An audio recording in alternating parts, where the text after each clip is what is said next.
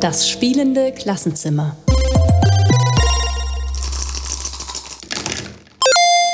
Hallo und äh, herzlich willkommen. Hallo Daniel. Hallo Daniel, schön wieder hier zu sein im spielenden Klassenzimmer. Das freut mich auch sehr tatsächlich. Es ist lange her und es ist viel passiert seitdem. Das stimmt. Zwischenzeitlich ähm, gab es ja zum Beispiel den äh, Educators Day wieder auf der Spiel, was mich sehr gefreut hat. Ich war selber nicht auf der Spiel dieses Jahr, aber mich hat es einfach sehr gefreut zu sehen, dass dieses Thema nach wie vor auf der Agenda steht dort. Und ja, ich habe auch so ein Social Media ein bisschen mitbekommen, bekommen, dass es, äh, dass es Zuspruch gefunden hat. Genau. Und man kann ja die, die Beiträge, viele der Beiträge zumindest äh, online auf YouTube anschauen. Ja, das habe ich tatsächlich auch gemacht und das, äh, ich konnte leider auch nicht da sein und äh, habe tatsächlich auch schon zwei, drei mittlerweile äh, Beiträge geguckt, dass sie aufgenommen werden und dass man die nachträglich anschauen kann, ist super hilfreich. Und wie du sagst, es ist schön, ähm, dass es den weiterhin gibt und ich ähm, fand das wirklich spannend, da reinzuschauen. Ich, ich kann kurz erzählen, warum ich nicht da war, ähm, weil wir unterhalten uns jetzt mit sieben Stunden Zeitdifferenz. Ähm, mittlerweile sitze ich nicht mehr in Ecuador, sondern sitze jetzt in Mexico City, ähm, bin an die deutsche Schule hier in der Mexiko-Stadt gewechselt und ähm, habe auch die Arbeit als Prozessbegleiter aufgegeben, aufgeben müssen und arbeite jetzt tatsächlich wieder als Lehrer, unterrichte hier Geschichte und Spanisch als Fremdsprache, was natürlich auch tolle Möglichkeiten gibt, wieder im Unterricht mit den Schülerinnen und Schülern irgendwie Game-Based Learning äh, auszuprobieren. Also schon ein Wechsel von der Erwachsenenbildung, Lehrerfortbildung hin zu äh, oder zurück zum Unterricht. Sehr schön, ja. Äh, apropos Anwenden im Unterricht, ich habe zuletzt auch die äh, eine Folge von den Prädagogen gehört, eine Podcast-Folge, die Nummer 220. Da haben die auch drüber gesprochen, wie sie ähm, Spiele im Unterricht anwenden. Fand ich sehr spannend, ein bisschen, bisschen anders, weil sie nicht so gezielt, abgezielt sind darauf, bestimmte Fachkompetenzen zu unterrichten, aber einfach ganz vielfältige und praktische äh, Erfahrungen geschildert haben, wie Spiele, die unterschiedlichsten Brettspiele, muss man jetzt natürlich dazu sagen, also analoge Spiele, ähm, eingesetzt werden können. Ja, um die äh, Brettagogen zu zitieren, mal liebe Grüße in den äh, anderen Podcast an Sebo, Chris und äh, den Moritz. Ähm, genau, es hat äh, Chris als Brettagoge mit zwei Gästen aufgenommen. Auf jeden Fall mal reinhören. Wir verlinken das in den Show Notes unten. Große, bunte Folge über ganz viele Ideen, die man einsetzen kann. Also hat mir auch Spaß gemacht, da, da reinzuhören. Und daneben, also auch, auch selbst bei der Arbeit sozusagen, ähm, bei, bei mir selbst zumindest, ist, ist jetzt noch einiges äh, passiert in spielerischer Hinsicht oder eigentlich bei uns beiden. Wir haben, arbeiten ja gerade zum Beispiel auch noch an einem Projekt, wo wir ähm, Spiele für einen Fremdsprachenunterricht äh, entwickeln. Und da sind wir ja auch mit, mit Spieletests und äh, Ausarbeitung und Überarbeitung na, richtig gut beschäftigt, würde ich mal sagen.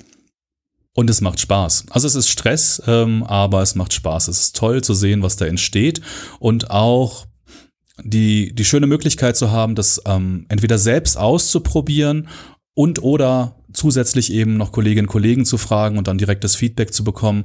Also das sind nicht irgendwie ausgedachte Sachen, sondern Dinge, die, die getestet sind, ausprobiert sind und ähm, ich glaube, wo wir auch ein bisschen versuchen, was Neues aufzuzeigen an Möglichkeiten. Also da steckt viel, viel Arbeit, viel Herzblut drin ähm, und auch die eine oder andere Schwierigkeit, weil wir das ja immer über Distanz machen, uns dann nur ein oder zweimal im Jahr sehen, um es abzusprechen. Auch das eine, eine spannende Art der, der Zusammenarbeit, ähm, würde ich auch sagen, herausfordernd, aber es klappt insgesamt ganz gut. Finde ich auch. Asynchrone Brettspielentwicklung sozusagen. Aber ich freue mich auch sehr auf die Veröffentlichung, die ja da voraussichtlich nächstes Jahr dann sein wird im Herbst.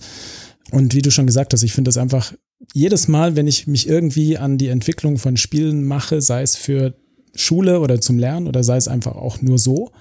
Ähm, es ist immer wieder spannend zu sehen, wie das ja eigentlich ein, Gemeinschaftsprozess ist, bei dem dann eben das Feedback von den Testern unfassbar wichtig ist und das sich auszutauschen, mit Kolleginnen und Kollegen zu erfahren, ja, daran könnte es vielleicht scheitern oder habt ihr daran schon gedacht?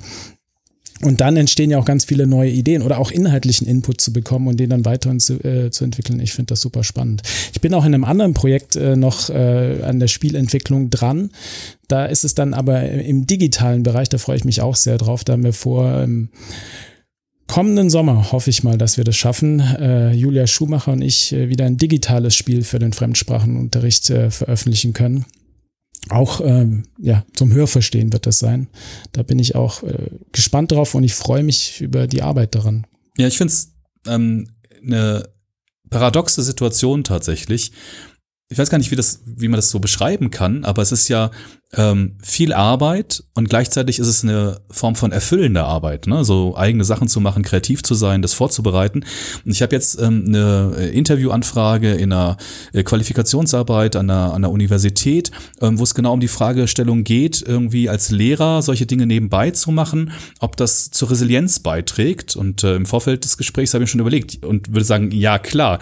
Auf der einen Seite macht es zusätzlich Stress, auf der anderen Seite ist es eine so schöne Ergänzung Nutzung dieses ähm, Erarbeiten von Unterrichtsmaterialien, im Besonderen dann auch noch von, von Spielen und die dann zu testen, den Spaß daran selber zu haben, bei anderen zu erleben, das zu begleiten, ähm, dass ich glaube, dass das auch ein wesentlicher Punkt ist und das ist ja ein, ein Riesenthema auch in den Medien, ne? dass äh, die Lehrerinnen und Lehrer an den Schulen alle, nicht alle, das ist falsch gesagt, aber dass so viele mit Burnout kämpfen ähm, und äh, dass die Arbeitssituation so belastend ist und das ist das, was ich mit Paradox meine es macht mehr Stress, aber gleichzeitig ähm, für mich zumindest ist das auch so eine Form von, von Motivation weiterzumachen, weil es eben so bereichernd ist und einfach auch dann so viel Spaß macht, ja. Mhm. Aber also ich, ich finde, man muss vielleicht auch bisschen oder kann bedenken, dass es natürlich auch gerade bei der Entwicklung von Spielen einfach immer wieder Unvorhersehbarkeiten gibt. Dinge, die die entstehen, die manchmal im Positiven irgendwie was beschleunigen und es klappt viel einfacher, als man sich vorgestellt hat, aber gleichzeitig äh, manchmal kommen dann so zwei, drei Schleifen zusätzlich obendrauf und äh, es ist schon manchmal gar nicht so einfach, das zu, wie soll ich sagen, zu, zu jonglieren. Ne? Ich habe jetzt, ich unterrichte ja nicht selbst, ich bin, bin freiberuflich tätig, ich habe da mehr Möglichkeiten, die Dinge hin und her zu schieben und so. Also ähm, es ist schon eine Herausforderung auch, finde ich, ähm, Spiele nebenher zu entwickeln sozusagen. Ne? Und, und ich denke dann manchmal äh, zurück, wie ich, wie ich noch vor zwei Jahren ein Spiel, das ich damals mitentwickelt habe, das war viel zu groß skaliert, also viel zu groß äh, berechnet sozusagen an den ganzen Umfang und habe da für mich inzwischen mitgenommen, dass es echt wirklich wichtig ist, alles möglichst äh, ja, runter zu skalieren, klein, klein zu machen, in kleinen Teilen anzufangen und die dann langsam zu erweitern und zu schauen, ja, was, was, was kann das Spiel vielleicht noch werden, aber nicht jetzt gleich mit dem großen neuen Spiel zu planen. Und ich denke, das machen wir ja auch gerade so, dass wir eher kleinere Sachen zum Beispiel machen. Zumindest das, was ich gerade angesprochen habe, für, für den Fremdsprachenunterricht würde ich so einstufen, dass man da dann leichter die Gelegenheit hat, irgendwie mit den Unwägbarkeiten umzugehen. Genau, das ist die, die, die Entwicklerinnenseite ähm, und ich würde es aber auch für die Lehrerinnenseite so, so beschreiben. Je niedrigschwelliger das Spiel ist, je einfacher, je schneller es erklärt ist, desto mehr Chancen hast du, dass Lehrerinnen und Schülerinnen das nehmen, damit arbeiten, damit lernen, das spielen. Ähm, die Hürden tatsächlich liegen, glaube ich, in dem Bereich, aber es ist nochmal noch mal ein anderes Thema. Ich würde dir auf jeden Fall zustimmen. Also der Belastungslevel wird dann immer groß, wenn man gerade mehrere Projekte irgendwie parallel macht und die dann durch Zeitverschiebung irgendwie unglücklich übereinander geraten. Das ist so die, die das passiert immer, das kann man nicht vermeiden, aber da komme ich dann als jemand, der das nebenbei macht, neben einem Job als äh, jetzt Oberstufenkoordinator und Lehrer, äh, tatsächlich auch manchmal an Grenzen und trotzdem würde ich sagen, in der Summe äh, freue ich mich, das zu tun. Und ähm, manchmal ist es auch einfach schön, wenn du so ein kniffliges Problem, das du mitnimmst aus einem Test, noch in meinem Kopf, wie du sagst, jonglierst und das mit dir trägst und irgendwann hast du die Lösung dann. Aber es sind so Sachen, ähm, da geht man quasi schwanger mit, um so, so ein Bild zu nehmen. Du hast das irgendwie die ganze Zeit bei dir und irgendwann platzt dann der Knoten. Da kann man, glaube ich, auch nur metaphorisch drüber reden. Und das sind tolle Momente. Äh, und auch dieses das mit sich tragen und immer wieder mal zu überlegen, das ist eine Sache, die mache ich zum Beispiel jetzt berufsbezogen auf den Unterricht kaum. Ja, also ob ich da jetzt irgendwie so oder so korrigiere, das nehme ich nicht mit, sondern da ist eine hohe Routine und Professionalität da und ähm, da ist auch nicht so viel Kreativität gefragt tatsächlich. Ne? Also ich glaube, das sind schon Punkte, die ähm, Resilienz verstärken können, ähm, weil sie einen Ausgleich bieten, ähm, gerade jetzt nach vielen Jahren Berufserfahrung im, im Job. Also ich freue mich und das ist ja auch der Grund, warum wir hier zusammensitzen. Also wir können ja sagen, lass den Podcast Podcast sein, ähm, aber es ist halt schön, darüber zu sprechen und da mal drauf zu gucken. Ähm, und ähm, mir ist noch eine Sache eingefallen, die wir vielleicht an der Stelle anmerken können, weil wir haben beide eine Einladung bekommen an die Uni. Ich werde nicht da sein, aber du machst das, glaube ich, ne? Äh, du meinst die Ringvorlesung? Ich glaube ja, aber ich habe das ein bisschen verdrängt, weil ich nur gesagt habe, ich kann nicht, weil es von Mexiko aus schwierig. Ähm, aber erzähl mal. Genau, es gibt die ähm, eine Ringvorlesung Games in der historischen Forschung und Bildung und ähm, die mitorganisiert wird von äh, Lukas Hasis, ähm, der unser, ich glaube, letzter Interviewgast war in der letzten Staffel. Und äh, ja, da wurden wir eingeladen und ich werde da auch hingehen. Am 17. Januar wird das sein. Da werde ich ein bisschen was zu ähm, ja, Educational Game Design sagen, wie man wie man didaktische Aspekte und spielerische Aspekte miteinander in Einklang bringen kann, ob man das überhaupt kann, ob sich das lohnt und so weiter. Und das hat aber schon angefangen. Also ich war auch schon bei zwei Veranstaltungen dabei, zugeschaut. Ich finde es super spannend, super interessant, die Einblicke, die man da bekommt und kann es nur jedem empfehlen, da wirklich ähm, mittwochs abends ist es, glaube ich, immer 18.30 Uhr, ähm, daran teilzunehmen. Und ich denke, auch einen Link dazu werden wir in die Show Notes packen. Das ist live oder gibt es auch eine Aufzeichnung? Das ist immer live und von, ich weiß nicht, ob von allen Beiträgen, aber es ist angedacht, dass auf jeden Fall einiges aufgenommen wird. Ich weiß jetzt nicht, ob wirklich jeder, ich glaube, es wird nicht jeder Beitrag tatsächlich aufgenommen, aber die meisten, denke ich. Und es wird immer nur der Vortrag, glaube ich, aufgenommen. Die Diskussion, die stattfindet, die findet dann ohne Aufzeichnung statt. Genau. Wer Interesse hat, kann mal reingucken. Link kommt auf jeden Fall in die Show Notes, wie du sagst. Ähm, lass uns doch mal von hier ausgehend ähm, auch nochmal zurückschauen auf die, die letzte Staffel. Die liegt ja nun schon eine Weile zurück. Ähm, es gab aber tatsächlich eine Frage, die ich aus den Gesprächen, naja, ich würde sagen, im Besonderen mitgenommen hat, weil sie ich glaube, ich habe sie deshalb mitgenommen, weil sie meinen, meinen Arbeitsalltag halt sehr bestimmt. Und ähm, ich hatte das im Gespräch mit, mit Guido. Ähm, da ging es darum, ähm, ob äh, der Einsatz von Spielen Spiel, ja, wir haben uns auch darüber unterhalten, ob Spiel oder nicht Spiel, aber sagen wir mal, also Game-Based Learning, ob das immer auch eine Reflexionsphase braucht. Und im Gespräch mit Guido waren wir zu dem Punkt gekommen, eigentlich ja, und das ist eigentlich auch die Stärke. Ja, also, dass ich quasi irgendwie die Lernenden mit reinnehme in das Spiel und dann auch wieder mit rausnehme ins Spiel. Und dann haben wir beide darüber gesprochen und ich glaube, das braucht nochmal eine Differenzierung. Ich denke auch.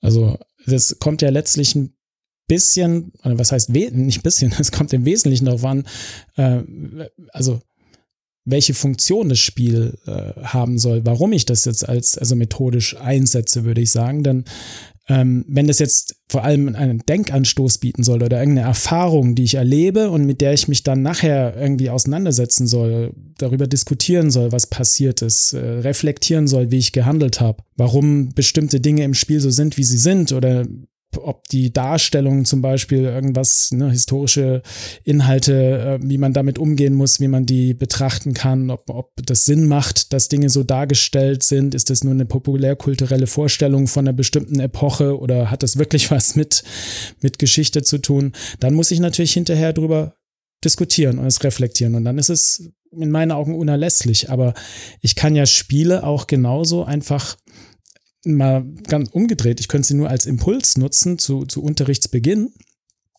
Irgendeinen Ausschnitt aus einem Spiel, aus irgendeinem Let's Play, irgendeine kurze, sogar vielleicht sogar ein kurzer spielerischer Inhalt, der mich dazu bringen soll, ans, ins, zum Thema hinführen soll, sozusagen, so mich abholen soll. Ach ja, daher kenne ich das Thema oder da habe ich mich schon mal damit beschäftigt oder jetzt mache ich hier im Spiel, äh, schiebe ich mal die drei Karten zusammen und dann passiert das, okay. Und dann steigt man von da aus ins Thema ein. Das geht ja zum Beispiel genauso, würde ich behaupten.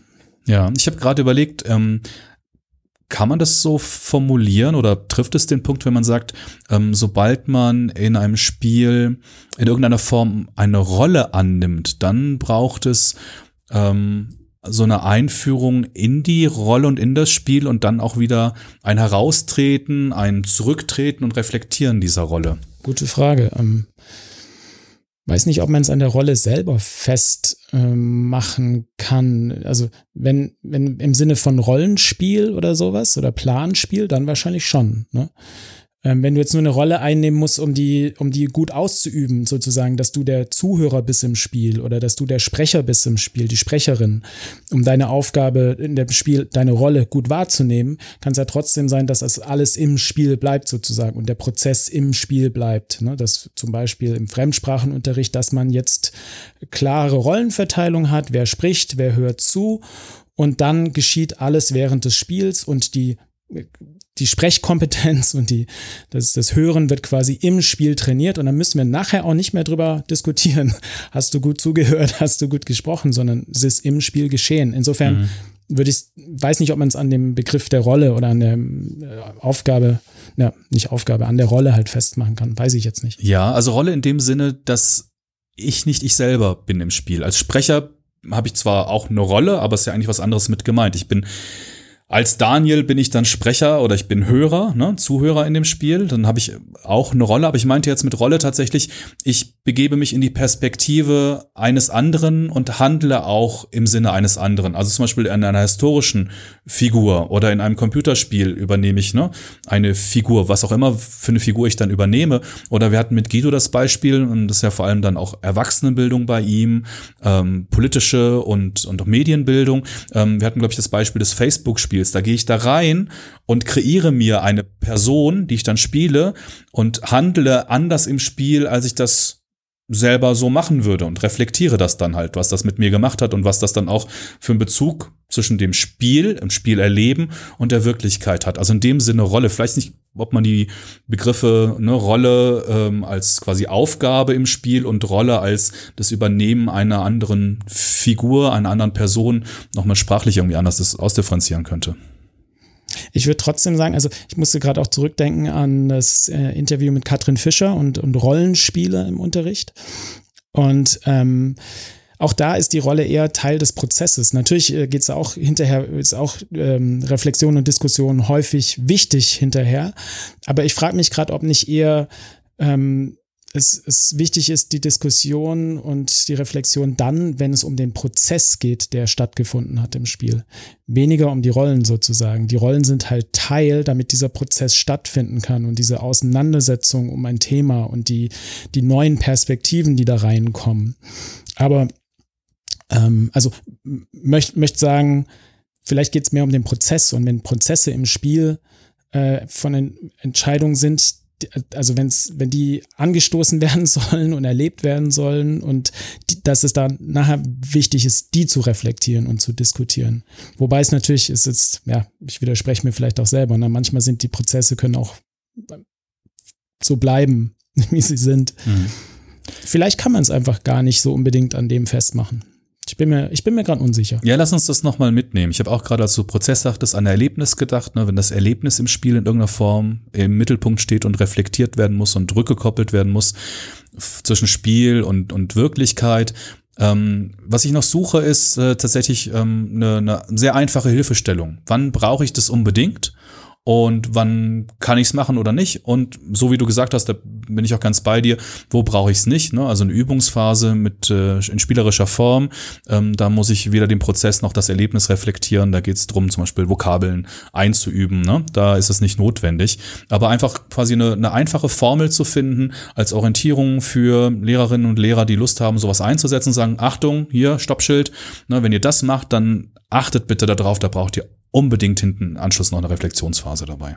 Ja, für, fürs Erste würde ich das aber so einfach dann halten, dass man sich an dem orientiert, was man sonst in der Unterrichtsplanung hat, dass man verschiedene Phasen hat und die gehen ineinander über und du, so habe ich zumindest kennengelernt, ähm, überlegst dir, was du mit welcher Phase beabsichtigst und was daraus resultieren soll. Und wenn du dann eben im Anschluss äh, an die, die Spielphase, wie es da weitergehen soll, dann an die Spielerfahrungen anknüpfen kannst und willst, dann ist gut. Und wenn, wenn du gar nicht weißt, ob du das sollst, das solltest oder ob das Sinn ergibt, dann würde ich vielleicht nochmal drüber nachdenken, warum ich dieses Spiel jetzt hier gerade einsetze tatsächlich.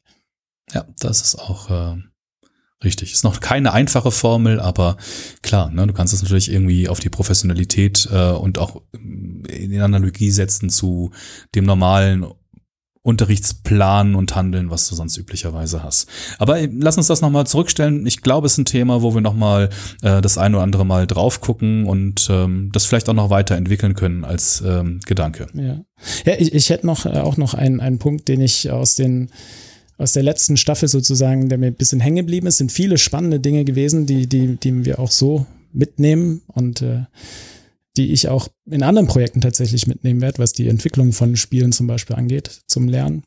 Aber ein Punkt, den ich, ähm, oder zwei Punkte. Ein Punkt, ähm, ist, ist dieses Thema nochmal, das am Anfang, glaube ich, der Staffel häufiger dran kam, ist dieses Thema Gaming Literacy oder, oder ähm, ja, die Kulturtechnik des Spielens, wie wichtig das ist, dass man das überhaupt erlernt oder dass man das nicht voraussetzen kann, dass das alle können, sozusagen.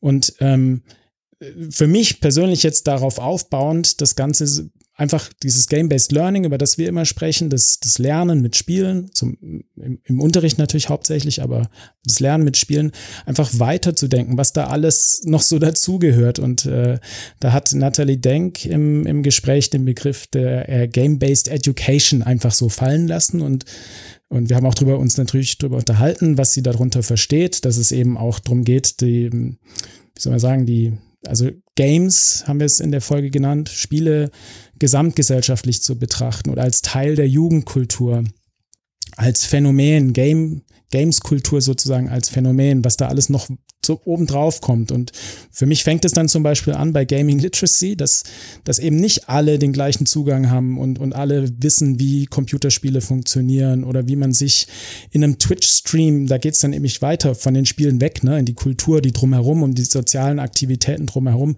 wie man sich da im Chat verhält oder was es da überhaupt alles gibt an Memes und Emojis ähm, wie, wie da der Jargon ist, wie man sich unterhält, wie man überhaupt in ein Gespräch reinkommt und was da alles damit zusammenhängt, dass es dann natürlich auch, äh, ja, das kann man medien, medienpädagogisch vieles aufgreifen, ne? was, was die Zugänglichkeit von solchen Dingen angeht, dann auch schwierige Themen wie Ausgrenzung, Hate Speech, Konflikte, die dort auftreten. Und noch und auch noch ganz andere Sachen, zum Beispiel ähm, E-Sports, Schul-E-Sports liegen und sowas. Da habe ich an sowas habe ich früher nie äh, davor nie gedacht. Das das sind alles auch Möglichkeiten, sich also Spiele mit reinzunehmen in die in die Bildung oder oder ähm, ja Produktionsprozesse von Spielen zu beleuchten und und es irgendwie in das, den Bereich Berufsorientierung mit reinzunehmen. Gar nicht mal unbedingt nur um jetzt äh, ganz konkret darauf rauszugehen oder hinzuarbeiten, dass jemand nachher Spielentwickler wird oder sowas oder irgendeine Aufgabe hat, äh, ähm, äh, Programmierung oder Animation oder Gestaltung von Inhalten, sondern darüber einen Zugang zu finden zu Berufswünschen und zu, zu, was sind denn jetzt eigentlich die, die, Fähig äh, die notwendigen Fähigkeiten und Kompetenzen, die man mitbringen muss, wenn man da arbeiten will, wenn man jetzt Let's Plays machen will im Internet, auf YouTube, auf Twitch. Ähm, und so halt die, über die Interessen in diesem Bereich letztlich dann wieder in den, in den Kompetenzbereich auch kommt. Das fand ich einfach sehr, sehr spannend und musste ich noch ein Weilchen drüber nachdenken. Und geistert mir auch jetzt noch immer wieder durch den Kopf. Er ist bei mir tatsächlich gar nicht so hängen geblieben. Ähm, ich finde es einen spannenden Ansatz.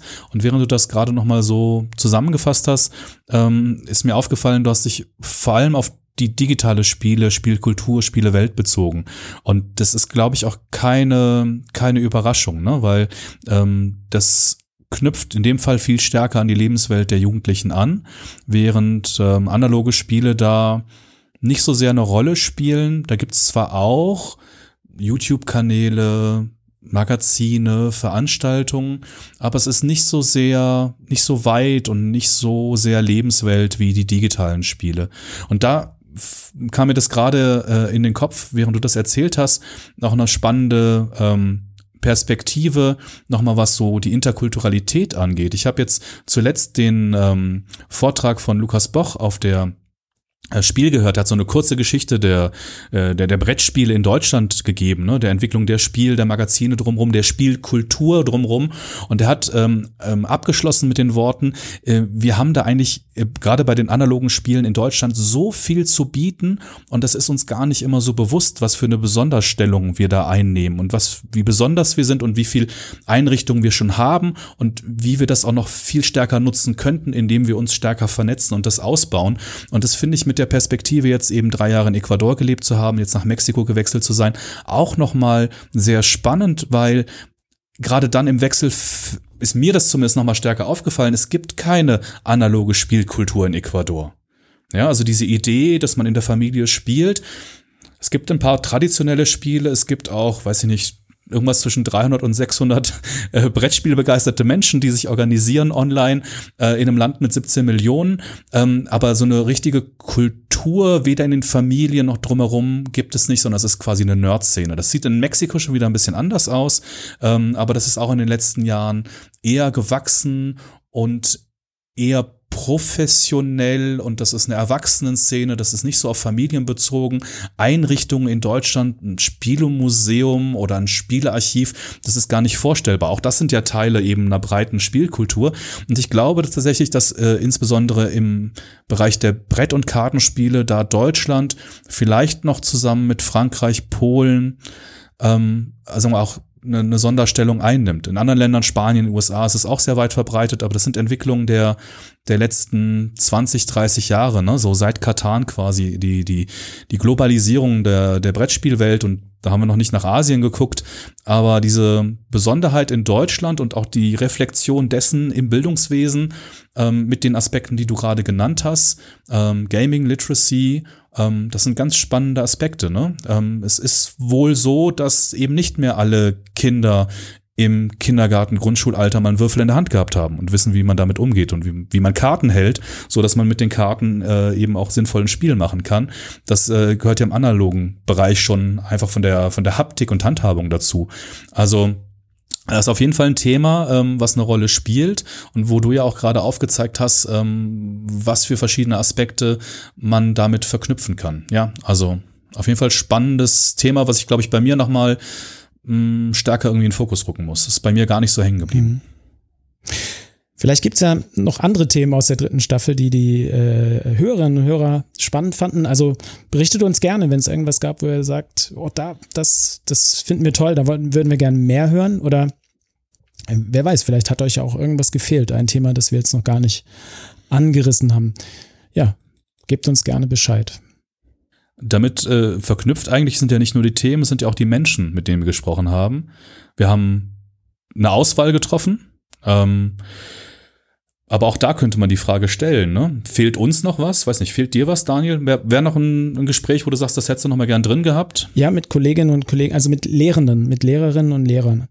Also ähm, das fehlt, glaube ich. Also haben wir nicht so explizit so drin. Ich glaube, viele der Interviewgäste, die wir hatten, haben selber schon gelehrt, aber wir haben es halt nicht unter dem Aspekt, äh, unter dieser, mit, mit Bezug auf diese Rolle äh, Lehrerin oder Lehrer ähm, geführt, das Interview. Und ähm, ja, auch die Sicht der Entwickler und Verlage fehlt mir noch ein bisschen. Ähm, da würde ich mich auch drüber freuen, einfach nochmal mehr zu erfahren, wie das ist für Entwickler, Spiele zu machen, die irgendwie einen ernsthaften Inhalt haben oder eine Kompetenz vermitteln sollen, wo man damit gut Englisch sprechen lernen kann. Ne?